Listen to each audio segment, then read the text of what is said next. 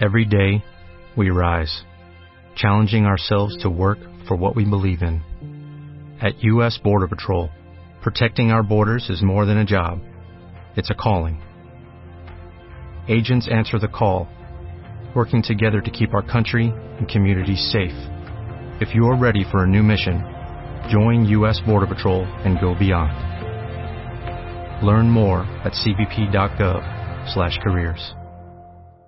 Por primera vez en la historia de Europa, un medio radiofónico, Radio Libertad Constituyente, deja de lado la hipocresía y el eufemismo para decir que la monarquía de partidos no es una democracia. Los españoles no tenemos libertad política colectiva, pero ningún otro medio dice la verdad sobre el régimen de corrupción que nos gobierna. En las elecciones no se elige. Los diputados no representan a los votantes. Lo público se convierte en estatal y el Estado es propiedad de los partidos. Radio Libertad Constituyente. De 8 a 10 y media de la mañana y de 12 a 2 y media de la madrugada. Radio Libertad Constituyente.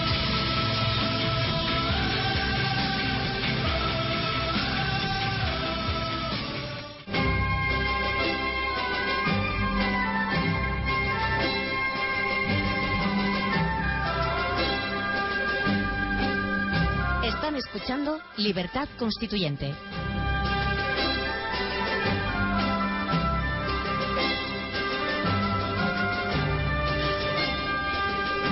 de junio de 2012, 9 y 3 minutos de la mañana, 184 días después de la imputación formal de don Iñaki Urdangarín por los delitos de fraude a la Administración, malversación y fiscal.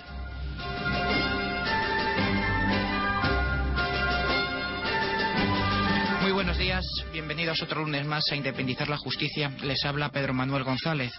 De nuevo contamos con nuestros invitados habituales para abordar las noticias más importantes de lo sucedido en el mundo judicial durante la última semana. Si contamos ya recuperado en el estudio la presencia de don Jesús Santaella. Buenos días, don Jesús. Hola, buenos días. Y a don Antonio García Trevijano. Buenos días, don Antonio. ¿Qué tal, amigos? Y sobre todo a ti, Jesús. ¿Qué tal tu viaje? Mis viajes. O tus viajes. Estuve por Sevilla, por Bilbao y, en fin, trabajo, que no falte. Pero ha ido bien. Ha ido bien, ha ido bien. Muy bien. Muy bien, pues vamos a comenzar con el primer asunto que no puede ser otro que la dimisión del presidente del Consejo General del Poder Judicial y del Tribunal Supremo, don Carlos Díbar. Entró en el pleno, en el último pleno del Consejo como presidente de ambos organismos y sale como magistrado jubilado, ¿no, don Jesús?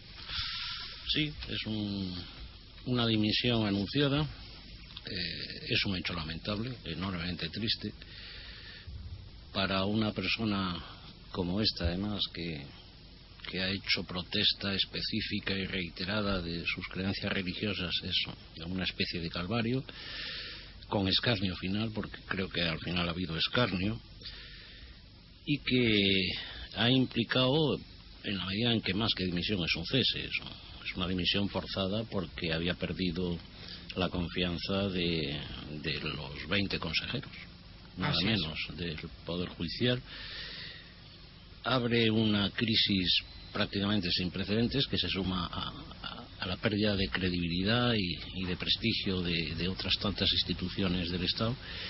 En este caso es nada menos que de la cúspide del de, Poder Judicial, que no olvidemos es de alguna forma es el mecanismo de cierre del Estado de Derecho. Es decir, en definitiva, pone en evidencia la crisis tremenda de, del actual Estado de Derecho en España. ¿no? Uh -huh. Lamentable y, y, veremos qué sucede con, el, con la sucesión, valga la redundancia, sí. porque es complicada, ¿no? Oye, Hay que tener en cuenta que, perdona Antonio, el mandato de, del actual Consejo vence el año que viene. Sí. Entonces el sucesor lo sería a plazo, un año, ¿no? Eh, es difícil encontrar a persona de prestigio que acepte desempeñar un cargo de esa trascendencia exclusivamente por un año. ¿no? no quería decirte eh, sí, Antonio. que la expresión Estado de Derecho es una expresión técnica creada por Robert von Moll sí. la, en la segunda mitad del siglo XIX para designar al Estado que no es Estado policía. Pero eh, nada más. Es decir, porque le, calificar un Estado de Derecho o a todos los estados como Estado de Derecho es ridículo, porque no hay Estado que no tenga leyes, serán injustas, tiránicas, salvo la horda de Genghis Khan, yo no recuerdo ningún Estado, ni el soviético, ni Hitler, ni Mussolini, ni Franco, ah, ni nada, todos son Estados de Derecho, porque todos son están regidos por la ley. Ahora, la ley puede ser bárbara, como la ley nazi o la franquista, pero el Estado, todo Estado de Derecho. Decir Estado de Derecho es una redundancia, a no ser que diga, este como Estado, este Estado es de derecho porque ah, ya no es un Estado de policía. Pero si no, no se debe emplear nunca la expresión Estado de Derecho porque parece que es un valor en sí mismo. y en sí mismo no vale Está claro que me refería al Estado social y democrático de derecho que se autodefine en nuestra Constitución. Eso es mucho peor. Si dice Estado social y, democrático. ya eso es el colmo.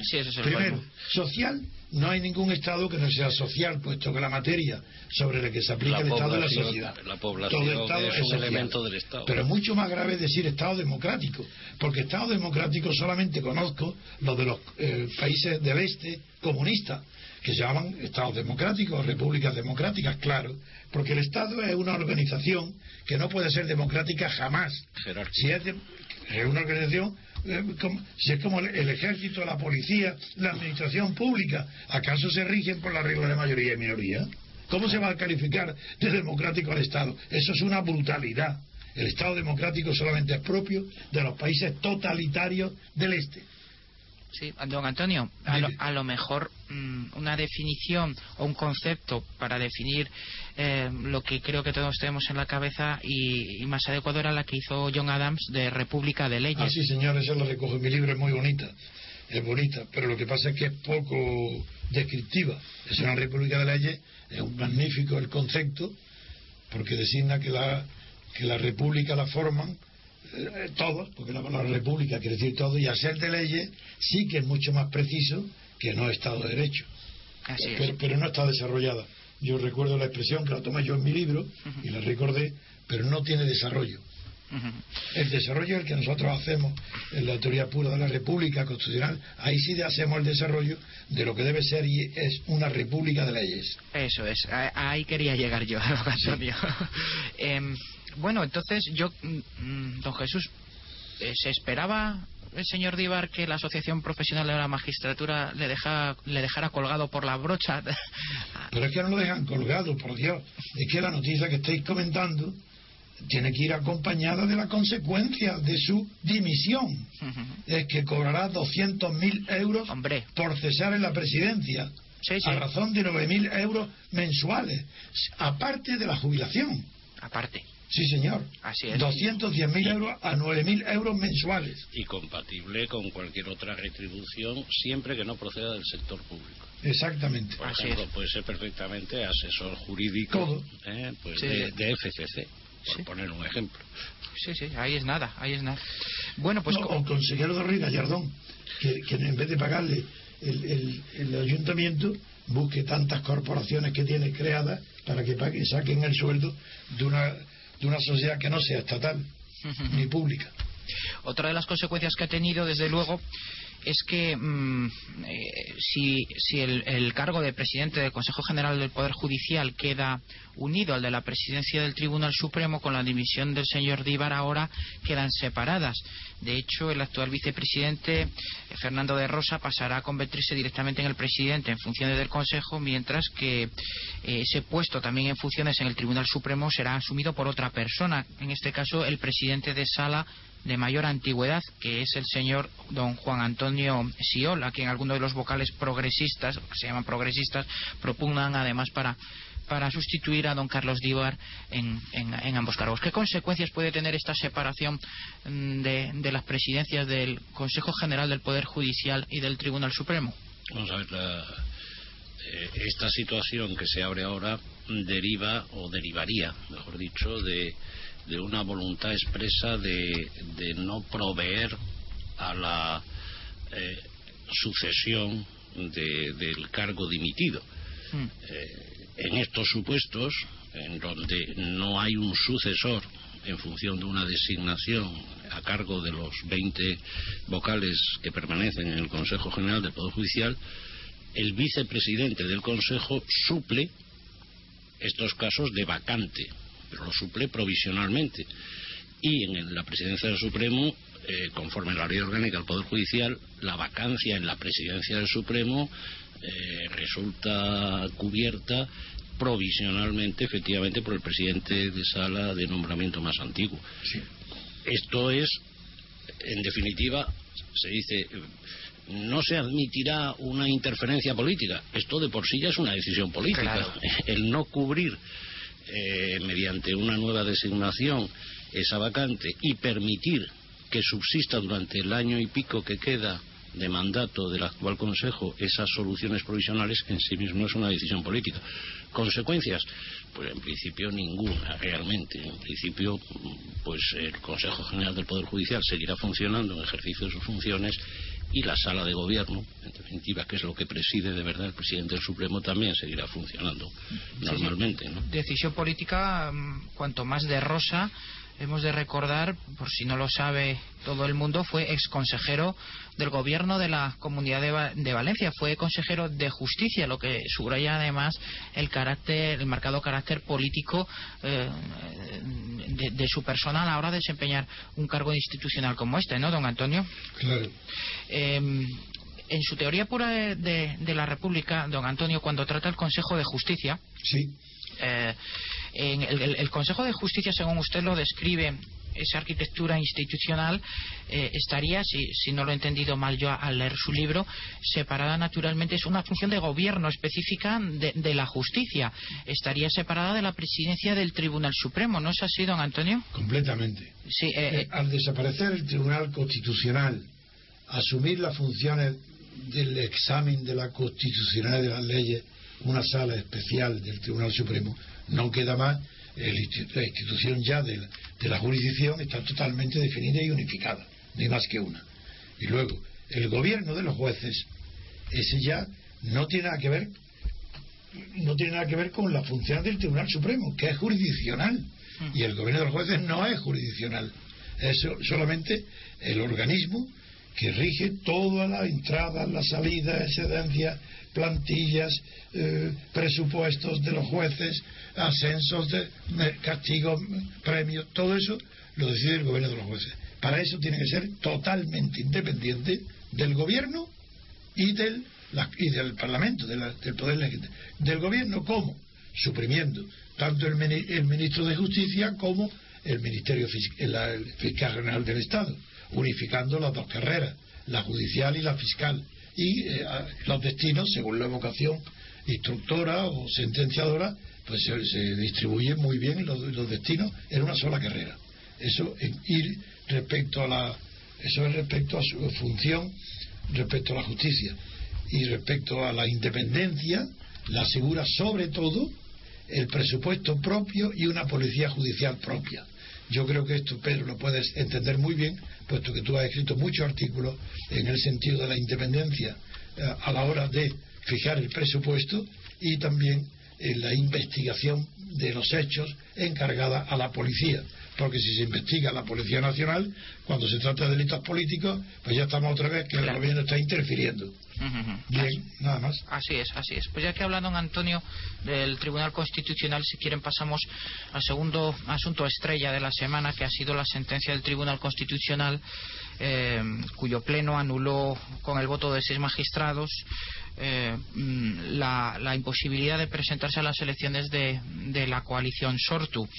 Em, todo ello revocando la sentencia del Tribunal Supremo una vez más, ¿no? Otra, otro, otro revolcón, ¿no, don Jesús, que le mete el Tribunal Constitucional al Tribunal Supremo? Sí, eh, yo estaba en Bilbao precisamente el día en que se hizo público el fallo que no todavía la literalidad de la sentencia relativa a Sortu. Allí produjo satisfacción y, y por lo que yo palpé en ambientes judiciales, porque yo en el fondo fui a, padrinar a, una fiscal con ocasión de su toma de posesión. Allí en el mundillo judicial se, tenía ya descontado objetivamente la, la legalización de Sortu, ¿no? Por lo que se ha sabido ahora, bueno, lo que lo que fundamenta la sentencia es que no se puede ilegalizar un proyecto de formación política a prevención eh, o en previsión de que eh, bueno, pues pueda ser en el futuro una continuación de la ilegalizada Batasuna. Desde esa perspectiva es difícil discrepar, es difícil discrepar.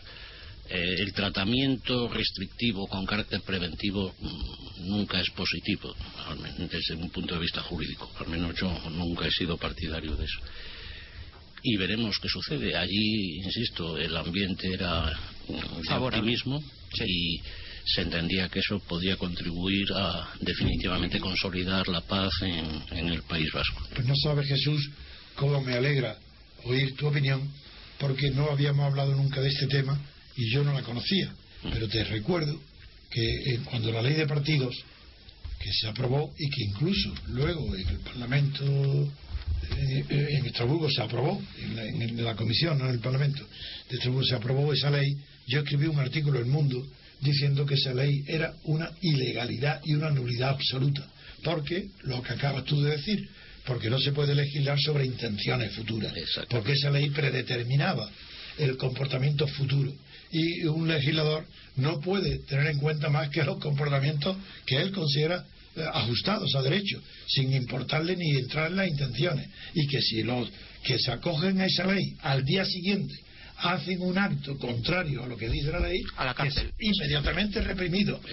pero en cambio, por eso me alegra una barbaridad que tú lo que has dicho, ya que mis palabras que antecedieron a las tuyas hace dos días, ah, creo que algunos lo han mal interpretado y yo voy a aclararlas ahora. Una cosa es que en teoría, como has dicho tú, ¿quién va a discrepar de que no se puede legislar sobre las intenciones? Eso es que el que increpese no tiene ni idea de lo que es el derecho. Está confundiendo el derecho con qué, incluso ni con la moral, porque la moral tiene que estar exteriorizada para que sea pública. el terreno de las intenciones, eso pertenece a la psicología y a la. Puede haber en las intenciones, claro, pero eso es un terreno que no se expresa. No, no lo podemos juzgar. En cambio, sí critico que haya derogado una sentencia del Supremo. Eso es que son dos cosas distintas. completamente, no tiene nada que ver. Porque el Supremo se pronuncia porque el Tribunal Constitucional no es otra instancia superior al Supremo, no es otro recurso más. El Supremo se pronuncia y se ha pronunciado bien o mal, probablemente mal, porque probablemente el Supremo participaba de la ley de partidos y que la ley de partidos ha deformado por completo la opinión jurídica sobre este tema en todos los ámbitos jurídicos. Probablemente, no me acuerdo, pero probablemente fue mal, pero era la sentencia última y definitiva. Y para adoptar esa sentencia, el Supremo no solamente ha tenido en cuenta la ley, la teoría, sino que ha tenido en cuenta los hechos. Y como los hechos han tenido que ser probados, será bien o mal, lo habrá falsificado o no, no lo sé, porque no estoy al caso. Pero el Supremo estaba en su derecho de aprobar una ley si los hechos demostraban que había habido intenciones, no lo sé. En cambio, el Tribunal Constitucional opera solo sobre teoría no, y no puede corregir a un Tribunal Supremo que ha tenido la prueba, el elemento probatorio, y sobre unos extremos generales que el, Tribunal Constitucional tiene restringido al solo examen de la inconstitucionalidad o la falta de amparo constitucional. Bien, pero en este caso quizá Antonio digo esto en beneficio del Tribunal Constitucional, institución que no, forma parte de, las predilectas, en mi caso, pero eh, es cierto que sí entra dentro de la competencia del Tribunal Constitucional eh, revisar aquellos pronunciamientos judiciales eh, que de alguna forma dejan sin contenido, como parece que ha sido el caso, un derecho constitucional como es el derecho de asociación política, ¿no? Entonces, sí, con ocasión, tenía que haber ilegalizado entonces la ley de partido y no lo ha hecho nunca. Eso es. No, había declarado la inconstitucional, cosa que podía también eh, hacerlo de oficio, elevando la cuestión de inconstitucionalidad al pleno, ¿no? Pero en fin, eso ya, eso ya sí que es para nota. Eh, cuando yo escribí ese artículo en el mundo me quedé solo. Y para mí es una enorme alegría saber que tú que sabes que es un jurista al quien yo respeto y admiro, pues que participes de mi misma opinión en este caso es claro. La cuestión, ahora vamos a ver cómo, cómo se pone negro sobre blanco el texto de la sentencia y los votos particulares que eso iba yo a ir ahora porque es, la curiosa técnica legislativa esta de adelantar los fallos sin conocer el contenido, los razonamientos de la sentencia. Bueno, pues eso deriva precisamente de que eh, como la votación se ha producido sobre el texto de una ponencia y, se ha producido ese desarrollo, en definitiva de mayoría, ¿eh? se, aprueba la ponencia y se aprueba el fallo, pero por mayoría. En ese mismo instante se anuncia por los magistrados discrepantes, por algunos, que formularán voto particular, pero claro, no lo hacen Ah, en el instante, no pueden redactar en el instante ni voto particular. Ni, simultáneo ni antecedente. Pero en cambio se obliga a que las sentencias se publiquen con su texto y los votos particulares. Por lo tanto, el texto de la ponencia existe pero hasta que no se tenga el contenido del voto particular no se emite la totalidad de la sentencia porque es la sentencia y el voto particular. Eso parece claro, pero ¿por qué no se callan hasta que hasta que dan la sentencia íntegramente? Yo en eso en cambio pues no me parece mal el saber perfectamente que se ha mm. producido eso y que el fallo en ese sentido me parece correcto. Y lo otro obedece esa, esa dilación en la publicación de la sentencia final obedece a esa estricta razón técnica de que faltan los votos particulares que se han anunciado el día Así es. Muy bien. Pues, don Antonio, ¿se acuerda que la semana pasada le dije que la jueza Alaya en principio iba a, suspender dos, dos, meses las actuaciones? Sí, Pues nos ha sorprendido porque antes del parón de las, de las actuaciones que había referido en auto para estudiar el informe emitido por la Guardia Civil sobre el funcionamiento de la Consejería de Empleo, pues ha acordado una cadena de nuevas imputaciones. Bueno, ya te acuerdas que lo dije. Sí, será raro que esta mujer pare. Sí, sí, pues efectivamente, antes de ese parón que había anunciado, pues ha acordado la imputación del exdiputado del PSOE de Andalucía en el Parlamento andaluz por Sevilla, don Ramón Díaz, al que atribuye una activa participación en la inclusión de intrusos en los expedientes de regulación de empleo de Calderinox, Saldauto y A Novo, entre otros. Pero es que también en el mismo auto imputa a otras cuatro personas en la causa, entre ellas la que fuere jefe del Servicio de la Dirección General de Trabajo y Seguridad Social y director del Departamento de Administración y Finanzas de la Agencia de Innovación y Desarrollo de Andalucía, conocida como IDEA, don Antonio Diz Lois Ruiz, y la que fuera asesora de la Consejería de Empleo, María José Rofa. Parece que poco, poco intención de parar tiene la jueza Laya, ¿no? no yo no recuerdo de verdad, ¿eh? eh una instrucción tan minuciosa, tan sistemática, tan paciente, pero tan constante y tan trabajadora, sin indiscreciones. Es un modelo de, instrucción lo que está haciendo. Don Jesús. Desde luego, prolija es. José, ya digo. Pero ella no es culpable. La prolijidad está en los delincuentes. Sí, sí, sí. También ha imputado a doña María Ángeles Gala Martín, que fue responsable de la Secretaría de la Dirección General de Trabajo y estuvo en este departamento desde enero del 2000 hasta, hasta abril del 2009, siendo además tramitadora de los expedientes de ayuda en la época en que el que, sigue en prisión, don Francisco Javier Guerrero, junto a Rocío Sayago, a la que igualmente imputa también en la causa y le atribuye haber influido en que la empresa de su marido y su cuñado recibieran una ayuda de 60.000 euros por parte de Guerrero. Bueno, esto cuanto más se profundiza, desde luego que parece que peor, peor aspecto tiene. En el auto, en este último auto, la juez argumenta que, precisamente tras ese atestado de la Guardia Civil que se dispone a estudiar en profundidad, y cito textualmente el entrecomillado del auto, comienzan a consolidarse las bases de la presente causa. O sea que con lo que llevamos se dice que comienzan a consolidarse las bases. Pues para consolidarse las bases no está nada mal, ¿no, don Jesús? no, si, dice que esto está empezando... Pues dice que esto está empezando, ¿eh? Reprocha además de nuevo, otra vez más, a la Junta que a pesar de la reciente documentación aportada en relación al expediente de hijos de Andrés Molina, este todavía está incompleto, por lo que reclama una vez más a la Junta que sin más dilación eh, o expedientes parciales aporte su íntegro contenido. Estamos con la misma eh, acusación que viene realizando la jueza Laya sistemáticamente de que no se le da por la Administración toda la información que viene solicitando. No, no, esto está recordando las investigaciones de Torquemada es tremendo la inquisición que está haciendo. Sí, bueno, luego lo dicen que la instrucción es inquisitorial, ¿no? El principio inquisitorial. inquisitorial la instrucción es típicamente inquisitiva. Naturalmente. Tiene que ser así, tiene que ser así. Por eso me ha recordado a Torquemada. Sí, sí, sí. Bueno, pues vamos a pasar, si les parece, también, como cada semana tenemos novedades en, el caso Urdangarín, don Antonio ya ah, en las noticias nos ha adelantado, ¿verdad? Que parece que... No, que hay un millón más. Sí, que está en, Las Vegas, ¿no? También tan, y tan ricamente. Ah, además, allí está, eh, sí, veraneando, no sé. El Velayo. Sí. Estará mejor que aquí. Ya, ya no será Carabanchel, donde yo estuve. Eso está derribado, esa cárcel. Allí sí que hacía calor en verano. ¿eh? Hombre, en Carabanchel. Claro, yo salí el día un poco antes. Salí el, el 14 de junio sí, sí. Pues lo mismo es que... Señor... Bueno, ahora hace, hace muy poco, hace unos años ahora, aniversario, que.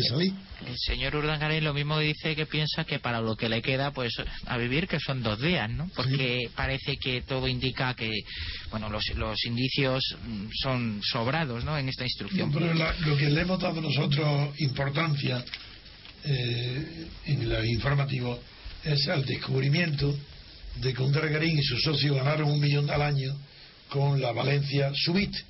Y fueron dos Valencia Subit. Eso es. y que el un millón más un millón son dos millones. y que el, Tribunal de Cuentas sube por eso el cálculo que había hecho la Fiscalía. Luego el delito está aumentando la cuantía y por tanto está aumentando la pena. Y lo que parece más relevante es que, eh, a diferencia de lo que hace semanas o meses se planteaba, que se decía, bueno, no parece que haya delito fiscal, no se llega al umbral de los 120.000 euros, parece que últimamente cada vez es más claro que lo que aquí se ha cometido de verdad es un conjunto de delitos fiscales. Y, por cierto, la infanta sigue sin ser citada. Y estamos a día 25 de junio, a cinco días de que prescriba el ejercicio, fiscal de 2007. Claro. Así es, así es, esa es la clave. Pues tenemos alguna novedad de orden procesal también. Eh, de hecho, por su trascendencia política es importante eh, significar cómo el, juez, el, juez eh, don José Castro cita como testigo al ex vicepresidente mm, valenciano don don Vicente Rambla eh, un presidente valenciano. El juez ha citado a declarar a siete nuevos testigos eh, en esta causa por corrupción y uno de ellos, el ex, el ex vicepresidente de Valencia, eh, en la pasada legislatura, el señor Vicente Rambla, y otra, la ex consejera de Cultura y ahora diputada regional, Trinidad Miró. Es decir, nuevos cargos políticos a disposición judicial en el asunto del caso Urdangarín. Pero como testigos. Como testigos, Es decir, se requiere su colaboración con la justicia. Sí, sí, sí. En principio así es. Em, pero como hemos referido ya a la infanta, ni como testigo. Seguimos ahí. Ha dictado también un mandamiento al registro mercantil de Valencia del juez Castro para recabar las, las cuentas anuales de la Ciudad de las Artes y las Ciencias de los ejercicios 2004, 2005 y 2006. Además, el juez ha añadido a la causa en dos anexos separados la cuantiosa documentación que había solicitado y ha sido remitida al juzgado por la Sindicatura de Cuentas y el Tribunal de Cuentas. Es en la que se establece esa valoración de un millón por Valencia Summit. Eso es con lo que don Antonio ha adelantado en, las noticias respecto a un eh, eh, millón de euros por cada organización del Valencia Summit, que como bien dice don Jesús, uno más uno son dos. Y esto ya nos pone en el ámbito del delito fiscal de manera impepinable. Redondeando la cifra, porque un millón cien mil en 2004. Ya, pero serán los ingresos brutos, hay que deducirlo. mil en 2005 y 2006. pero gastaron en cada ejercicio unos 100.000 euros. Eso es. Sí, sí, sí, así es. no está mal el beneficio. Digo yo. En la cuenta de explotación no está mal. No, eso es, eso es. Bien, pues también hemos tenido mm, algún asunto que tenemos por aquí pendiente que debíamos haber eh, tratado la, semana pasada, pero con las noticias que teníamos, pues no nos dio tiempo y, creo que son muy importantes, como es el caso de la trama Gürtel, que no lo tratamos la semana pasada y es también de obligatorio tratamiento, entiendo yo. Mm, en primer lugar, no hablamos en su día de, mm, de la libertad provisional del señor Correa tras depositar la fianza para recuperar la libertad, más después de tres años de cárcel, su pobre madre de 91 años depositando la, la fianza correspondiente para que su hijo. Bueno, yo creo que fue el dinero y el dinero no tiene edad. Sí, no, efectivamente. No, pero por cómo se desarrollaba, se desarrolló la, la puesta en escena de todo esto, ¿no, don Jesús? Bien, mm, hay que tener en cuenta que ya llevaba tres años y algo, ¿no? de libertad, el límite máximo de privación de libertad con carácter preventivo son cuatro años. Ya había tenido una prórroga. Sí. Han transcurrido dos. Es decir, en cuatro años parece que no va a ser posible que se celebre el juicio, bueno, pues fijarle una fianza entraba dentro de la lógica. Eh, lo que no se puede hacer es fijar fianzas de imposible cumplimiento porque es lo mismo que seguir manteniendo la prisión con carácter incondicional. Que el dinero proceda de, de la madre y que la madre tenga la edad que tenga parece que es indiferente. Lo que sí es importante son las medidas que han venido anejas a esta, a esta libertad, que son comparecencias diarias. Diarias, diarias. Y eh, todos los lunes y festivos en la Audiencia Nacional, al parecer. Si él está en Soto Grande, eso le obliga a pues desplazamientos semanales, que parece que no será andando desde Soto Grande a Madrid, pues, con lo cual incurre en una serie de gastos cuya financiación también pues no parece muy clara, ¿no? Pero en fin, eh, parece parece que, que estaba en su derecho y así seguramente podrá preparar mejor su defensa. Recordemos que fue el juez Baltasar Garzón precisamente quien ordenó su ingreso de en prisión ya el, 6 de febrero de 2009. Pues parece que el señor Correa ha sobrevivido al señor Garzón, ¿no? Procesalmente hablando, digo. Sí, por cierto que, que Garzón ha aclarado ante el Ministerio de Justicia que si bien él no, no, lo ha suscrito ni pide perdón, pero que sí, que sí, que la solicitud de indulto que terceros han formulado lo hacen en su nombre. Es decir, que no vaya a ser eso obstáculo para que no se tramite el indulto. sí, sí, sí. Sí, ¿qué opina de eso, don Antonio? Lo comenté en unos informativos diciendo que eso revela la falta de orgullo, de amor propio, de dignidad, de dignidad que tiene Garzón de pedir su propio indulto. Es decir, está reconociendo que es culpable, que ha cometido un delito, si no es imposible de pedir el indulto. Sí, sí, sí. Pues siguiendo con el tema Gürtel, Mm, tenemos también otras novedades como el juez Ruz ha imputado al director económico de Radio Televisión de Valencia por, por el contrato de, la retransmisión televisiva del viaje de, del Papa. El juez de la Audiencia Nacional, don Pablo Ruz, ha imputado al director económico de Radio Televisión Valenciana, Ricardo Latayud, eh, por ordenar a la mesa de contratación de este organismo la adjudicación a la trama Gürtel del contrato de sonorización de la visita que el Papa hizo a Valencia en el año 2006. Ya estamos otra vez extendiendo eh, la trama pues a las televisiones públicas y medios de financiación pública, ¿no, don Jesús? Sí, pero a mí lo que me sorprende es el, el coste del contrato. Sí. Porque si era, eh, se dice sonorización. Sí. Eso don Carlos, que está aquí en control, no podía asesorar bastante ¿cuántos bien. días estuvo el Papa? Sonorización, ¿no? No, no, sonorización, para la retransmisión de, de las misas y estas cosas que... Ah, ah. pues Pero vamos, si estuvo dos días o un día y, hubo dos misas o tres misas... Mm. Pues es que el contrato salió por 7.493.600 euros. y Estos son más de mil millones de las pesetas. Mucha sonorización. O, muchas misas. O muchas misas. Pues bueno, vamos, que creo que es un disparate. ¿eh? Esto tiene que ser otra cosa. Sí, sí, ni los Rolling Stones nos dice don Carlos que, que, por organizar un evento de los Rolling. Yo creía que era que habían insonorizado para que se produjera en condiciones amables.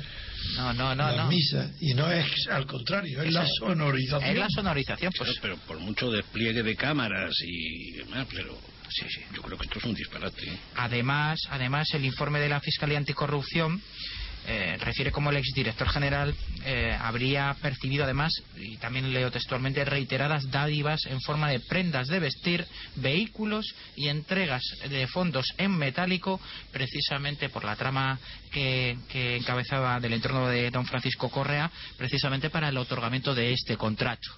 Bueno, entonces ya... de vestido que, ponían casullas o... No sé. Había figurantes como obispos. Sí, sí. Yo no sé, sí, algo bastante, bastante curioso, ¿no? Precisamente eh, por lo que dice don Jesús es por lo que se han abierto estas diligencias. Destaca la Fiscalía como el volumen y número de irregularidades es el motivo principal que destaca en esta organización del quinto encuentro mundial de las familias por ese importe que ha referido don Jesús de 7.490 33.600 euros nada menos en la adjudicación a empresas del entorno Gürtel para la sonorización de la visita del Papa a Valencia. Bueno, pues ahí queda, ahí queda eso, don Antonio. Mucha sonorización, ¿verdad? Desde luego.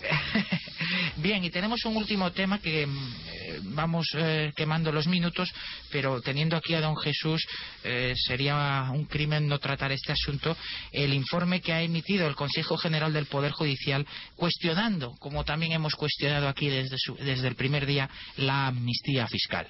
Ah, claro. Yo, yo confieso que no he leído, eh, no he tenido acceso a, la literalidad del informe, solo tengo referencias periodísticas eh, sobre él, pero parece lo suficientemente precisas. En primer lugar, el informe se refiere a un anteproyecto de ley de modificación del Código Penal y en concreto... Claro, los artículos aquellos que ya examinamos. 305 en materia de delito fiscal, delito eh, contra la seguridad social, eh, donde se modificaban cuantías, se modificaban términos de prescripción, pasando de 5 a 10 años fundamentalmente.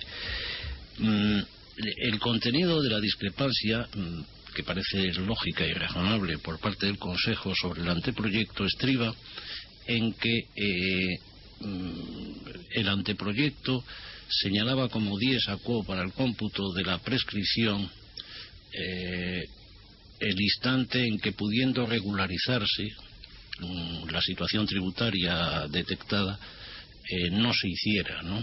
Y entonces a partir de ahí podría computarse el plazo de los 10 años, ¿eh? con lo cual en el fondo pues era alargar más incluso de 10 años eh, el posible cómputo de la prescripción. Se parte por parte de la, para la redundancia también de las autoridades administrativas de la idea de que el delito fiscal sería como una suerte de delito continuado. Claro. Sí. Y entonces ahí es donde está la discrepancia. El delito fiscal no puede ser un delito continuado. Si, se, eh, si el delito fiscal consiste en no ingresar la cuota correspondiente en el marco del impuesto de que se trate, se consuma el delito en el instante en el que abierto el plazo para proceder al ingreso no se hace, ¿no? Por ejemplo, ahora fecha límite 2 de julio para pagar el impuesto de la renta del ejercicio 2011.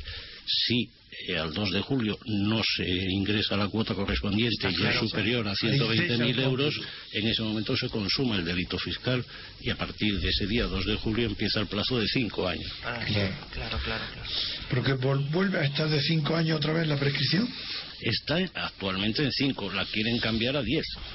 Estaba 4 antes, ¿no? No, 4 a efectos administrativos. 4 es eh, efectos administrativos de inspección tributaria, sí. 5 es el penal. También de igual modo hace mención a la posibilidad de que la liquidación de la acción de cobro pueda tener lugar en sede tributaria durante la sustanciación del proceso penal. En el fondo, ¿qué es lo que sucede? Mm, se, se ha demostrado que en estos momentos están embalsados como consecuencia de la lentitud de la justicia penal eh, y en el marco de la investigación de delitos fiscales, pues bastantes miles de millones de euros. Bloqueados. Bloqueados. Empantanados. ¿Por qué? Porque la cuota de vida es la que en su momento fije la autoridad judicial luego de celebrado el juicio y, la establezca en una sentencia. Y solo a partir de ese instante, por muchas medidas cautelares, ¿eh? Que traten de asegurar el cumplimiento efectivo de la sentencia final, sin embargo, no llega un euro al Tesoro. Entonces, ¿qué es lo que ahora se establece? La posibilidad de liquidaciones provisionales o a cuenta durante la instrucción, de forma que ese dinero ya ingrese en las arcas del Estado a reserva de lo que finalmente se diga en una sentencia. Sí, sí. Por último, este, este documento hace referencia también al nuevo tipo que sancionará la gestión deficiente de los recursos públicos, incriminando a quien efectúa gastos sin crédito y, supere, y, superen el impuesto del, del, presupuesto.